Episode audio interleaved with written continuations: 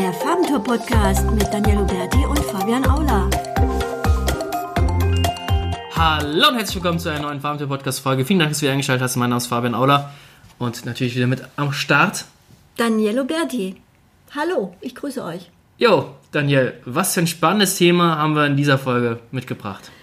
Ja, da hat anscheinend, da habe ich erstmal gedacht, jemand hat wieder ein Haustier, habe ich gedacht. Und, ähm, aber nein, es ist äh, mal wieder ein neues Google-Update und das heißt Bert.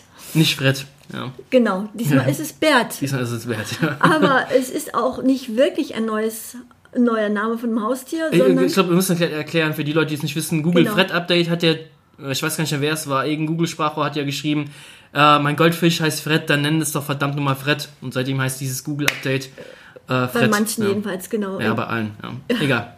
Bert, wofür was steht denn Bert? Ja. Ähm, ziemlich, ziemlich schwierig, aber ich versuche es mal auszusprechen. Bidirectional Encoder Representations from Transformers. Ähm, wie immer ist auch dieser Name zustande gekommen ist, aber ähm, das Update soll in seiner Auswirkungen so groß sein wie ähm, die Einführung von RankBrain vor fünf Jahren. Okay, krass. Es soll einer der größten Sprünge überhaupt sein in der Suchmaschinenentwicklung, laut Google. Und ähm, gibt es aber allerdings im Moment bisher nur ähm, auf englischsprachigen Ich Seiten. meine, was, was, was du so lesen konnte, ist, dass so 10% der englischsprachigen Webseiten davon betroffen sind. Also Ranking-Schwankungen, entweder Downs oder Ups dann hinnehmen mussten. Äh, lass uns doch mal erklären, äh, warum Bert. Also was, was, was gab es denn den Anlass für, für Google, den Bert loszulassen? Ja, eigentlich dahinter stehen natürlich die Bemühungen von Google, immer die bestmöglichen Suchergebnisse für den User auszuspielen. Und ähm, bis jetzt hatte Google das Problem bei der Entzifferung immer noch von Suchanfragen. Also die meisten User geben eben doch nur so, un, also so ein paar Keywords ein und keine ganzen Sätze. Und dann muss Google versuchen, das zu verstehen.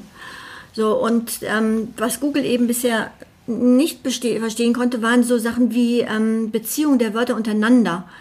Und auch Präpositionen konnte Google schwer entschlüsseln und deswegen natürlich dann auch nicht die korrekten Ergebnisse oder die gewünschten Ergebnisse bereitstellen. Und ähm, dank BERT soll eben jetzt das, ähm, praktisch die Anfragen besser erkennbar sein. Also die, die Sprach, ähm, das Sprachverständnis von Google ist besser geworden, um es ganz kurz zu sagen. Ja, ja. Also ähm, ich glaube, du hast ja ein paar Beispiele, haben wir ja vorbereitet.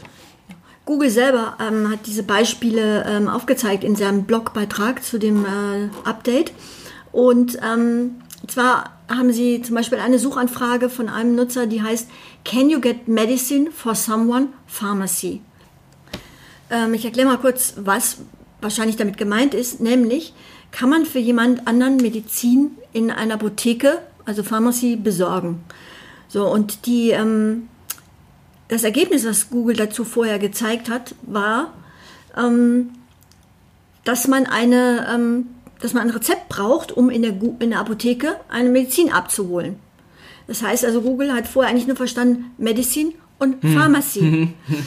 Und ähm, so nach, nach BERT ist Google jetzt in der Lage, besser mit dem diese Präposition zu verstehen, zum Beispiel Medicine for someone und dann Pharmacy. So und das Ergebnis, was die jetzt dann zeigen, ist, ähm, kann ein, ein Pa- Patient, ein Familienmitglied ähm, äh, eine, ähm, ein, ein Rezept in der Apotheke einlösen lassen. Und das ist eigentlich genau, das, dieses Suchergebnis trifft genau auf die Suchintention. Und da sieht man genau die Verbesserung, die eben dadurch stattgefunden hat, dass Google jetzt ähm, die, ähm, die Sprache besser versteht und damit eben auch die Suchintention. So, was bedeutet das Update denn eigentlich jetzt für so die tägliche SEO-Praxis? Tja, also, äh, der Danny Sullivan, äh, denke ich mal, kennt ja jeder, äh, auch aktives Sprachrohr von Google, der hat dazu auf Twitter geschrieben, ähm, there's nothing to optimize äh, for, for with Bird. Ähm, musst dir überlegen, dass Google einfach die, die Anfragen jetzt besser versteht. Ja, also du, wenn du, solange du für deine Nutzer schreibst und das alles richtig entsprechend formulierst, dann kannst du eigentlich nur gewinnen. Ja. Oder verlierst, wenn du jetzt, sage ich mal, äh, so doof geschrieben hast, dass du dann zu entsprechenden Anfragen vorne kamst, aber den Nutzer nicht helfen konntest. Das ist auch ein ziemlich schlechtes Signal. Und ähm, das versucht natürlich Google jetzt mit dem BERT-Update noch zu verfeinern, noch zu verbessern. Also das beste Suchergebnis immer wieder kommt. Wenn du einfach die entsprechenden Texte auf deiner Webseite hast, die dem Nutzer helfen, die kein Spam sind, was wir hier schon 40 Folgen lang predigen, ähm, ja, dann äh, funktioniert das eigentlich. Also noch eine interessante Aussage ist ja, dass ähm, aktuell im deutschsprachigen Raum, also das Update ist ja erst im englischsprachigen Raum ausgespielt worden, ähm, dass Google etwas Schwierigkeiten hat, mit verschachtelten Sätzen klarzukommen. Also die dann so mit äh, drei, vier Kommas getrennt sind, solche richtig langen Sätze, dass man das Beispiel ist, ähm, wie du gerade eben gesagt hast, mit dem äh, Pharmazin und Medizin, dass natürlich auch im Fließtext, wenn da so verschachtelte Sätze sind, die ein bisschen schwerer zu verstehen sind, klar haben die dann auch Probleme, das zu verstehen. Ja, ja. ja. Ja, genau. Grundsätzlich sollte eben vor allem auch darauf geachtet werden, dass die Texte zur Suchintention passen. Ja. Ähm, jetzt gerade, wo Google dann jetzt noch besser verstehen kann, im Prinzip, was die Suchintention des Users ist, ähm, muss das halt sozusagen matchen. Also. Genau. Und ist eigentlich das, was man eigentlich schon immer eigentlich praktizieren sollte. Insofern ja, genau. ändert ja. sich nicht ja. wirklich was. Genau. Ähm, ja, was natürlich auch ein Vorteil für Google ist, ähm, eventuell im Hinblick auf Voice Search. Ähm, beim Schreiben ist der User ja ein bisschen ökonomischer, um nicht zu sagen ein bisschen fauler und gibt dann eben, wie gesagt, nur so einzelne Keywords ein, aber Sprechen äh, geht ja viel schneller und ähm, deswegen werden ähm, mündliche Anfragen bei Google äh, eigentlich meistens in ganzen Sätzen gestellt. So, und der neue veränderte Algorithmus kann eben genau dabei helfen, diese komplexeren Suchanfragen besser zu verstehen und dann einzuordnen. Das heißt also, das ist schon auch in Richtung weiterhin Ausbau von Voice Search, kann man vielleicht vermuten. Hm, wollen die auch noch besser werden, natürlich. Genau, ja, klar. Also, ja, macht Sinn. Ja, also ähm, lass mal darüber quatschen, ähm, noch zum Schluss. Äh, wann kommt denn Bert eigentlich so nach Deutschland oder in andere Länder? Äh, Gibt es da schon, ist da irgendwas bekannt? Äh, ich glaube, das ist bei, ist, hat Google noch äh, intern selber keine festen Daten und mhm. äh, gibt auch dazu keine, keine Zeiten. Aber ähm, man kann natürlich davon auch ausgehen, dass ähm, ähm, im Prinzip die, die Learnings, die Google äh, von den englischsprachigen Seiten dann ähm, hm, überträgt. aufnimmt, das genau, dass die natürlich dann auch bei der Einführung in Deutschland schon direkt mit, mit eingepreist sind. Ja, äh, wird auf jeden Fall spannend. Ja, ja. Also bei jedem Update äh, zittern einem ja immer so ein bisschen die Knie. Man kann beim Verlierer sein, beim Gewinnern oder man ist bei den 90%, die es einem nicht äh, betreffen. Ja. Ich glaube, ja, wie du gerade eben so schön nochmal gesagt hast, also den Search Intent zu treffen, das ist ja eigentlich so das A und O, was auch schon seit Jahren gefühlt gepredigt wird.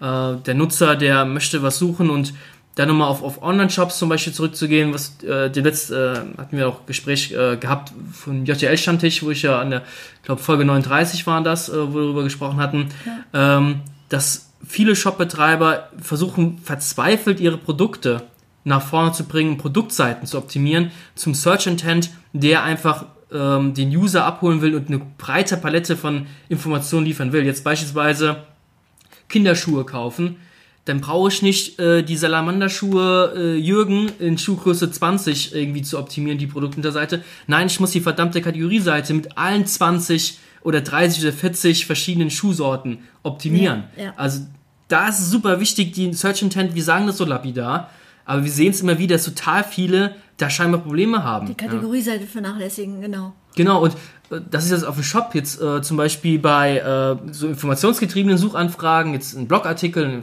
so ein Informationsding, äh, da einfach schauen, hey, was schreibt die Konkurrenz, die natürlich nicht kopieren, also was schreibt die Top 10 mhm. und wie kannst du denen noch das Sahnehäubchen oben drauf geben, ja? ja. Also das sagen wir immer so schön dazu. Ähm, kannst du noch, äh, weiß nicht, ein White Paper dazu knallen, kannst du irgendwie Tipps geben, die sonst keiner hat, ja? Also so ganz einfach so, es ist relativ simpel, aber es macht halt keiner. Also es bedeutet halt wahnsinnig viel Arbeit. Besonders diese informationsgetriebenen äh, äh, Suchanfragen. Am Anfang der Customer Journey eben vor allem auch. Das kann so viel Arbeit sein und auch die Frage dann, äh, viele Kunden, äh, wo wir dann auch dann natürlich betreuen, ein Magazin aufzubauen, vielleicht ein kleines Wiki nebenbei aufzubauen ja, und wo, wo verlinke ich dann meine Produkte? Ich will auch verkaufen. Ja? Mhm. Und das ist auch so eine Sache. Du willst ja auch nicht mit der Tür ins Haus fallen, weil da ist ja auch das Search Intent. Ich will mich informieren und das erste, was ich sehe im Above the Fold Bereich, sind erstmal 30 Werbeblöcke mit äh, irgendwelchen äh, Sachen, die mir verkauft werden. Da habe ich keinen Bock drauf. Genau, da, da, ist dann auch die Absprungrate relativ hoch, weil das ist eben nicht das, was der gesucht hat, der User in dem Moment. Genau, und ähm, ich glaube, äh, zu dem Thema Search Intent, da können wir noch 20 äh, Folgen dazu machen. Ähm, ich glaube, der beste beste Trick ist einfach zu schauen, hey, was rankt aktuell in den Top 10 und was spielt Google da aus? Besonders in Ja. äh, Top 3. Was haben die, was du nicht hast? Ja, wenn das mit dem Search Intent bis jetzt jedenfalls noch nicht richtig angekommen war, dann ist jetzt eigentlich der Zeitpunkt, um ähm, die Seiten wirklich dahingehend zu optimieren. Ja, genau. Und ich denke, wir sind mit unserem Content Snack heute mal schon am Ende. Wort zum Sonntag. Genau, mal ganz kurz und bis nächstes Mal. Tschüss. Hau rein. Ciao.